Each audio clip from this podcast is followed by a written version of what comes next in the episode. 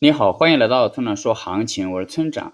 现在是北京时间七月二十七日的上午八点零四分，BTC 即时价格三七幺六四 U。我们先来看今天的行情，BTC 在四万点遇阻，目前已经回落至三万七千点附近。从交易量上看，上方压力不小，短期内想要继续突破有难度。那这是不是说就会继续下跌呢？那目前看下跌更顺畅一些，但只要不跌破三万三千六百点，都可视为正常的回调。而一旦跌破了三万三千六百点，那么这波日线级别的反弹就可能被破坏掉了。那结构上呢？那下方支撑三万六千五百点以及三万五千点，那上方压力四万零五百五十点。趋势上，日线下跌反弹趋势，中期上涨趋势已经形成，短期震荡偏空。也就是说，日内走势很关键，今天能否止跌，关乎本周后面几天的走势。接下来是交易思维模块。今天谈谈个人成长中的一个必经阶段——思考阶段。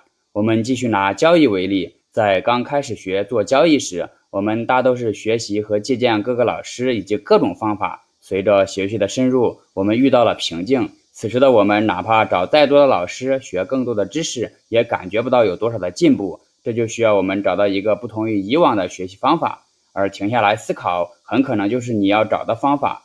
思考可以使我们更加的睿智与严谨。它能够检验我们之前的所学是否实用，它是我们教育系统形成的先决条件。不过你需要注意的是，进入思考阶段是有前提的，那就是你必须已经学习了足够多的知识，但还没有形成自己的体系。如果在知识还不够丰富的情况下就贸然进入思考阶段，就很容易造成闭门造车的困局。当然，边学习边思考也是一种可行的方法。而且还是大多数人首先能够想到的方法，只是对我们每个人的用处究竟有多大，就只能因人而异了。最后，请大家一定要明白，千万不要根据预测来做交易，交易是需要考虑到具体信号、盈亏比以及仓位管理的。用预测指导交易，并不能实现长期稳定的盈利。如果你想学习具体操作以及稳定盈利的技巧，请查阅今天的操作版分析。拜拜。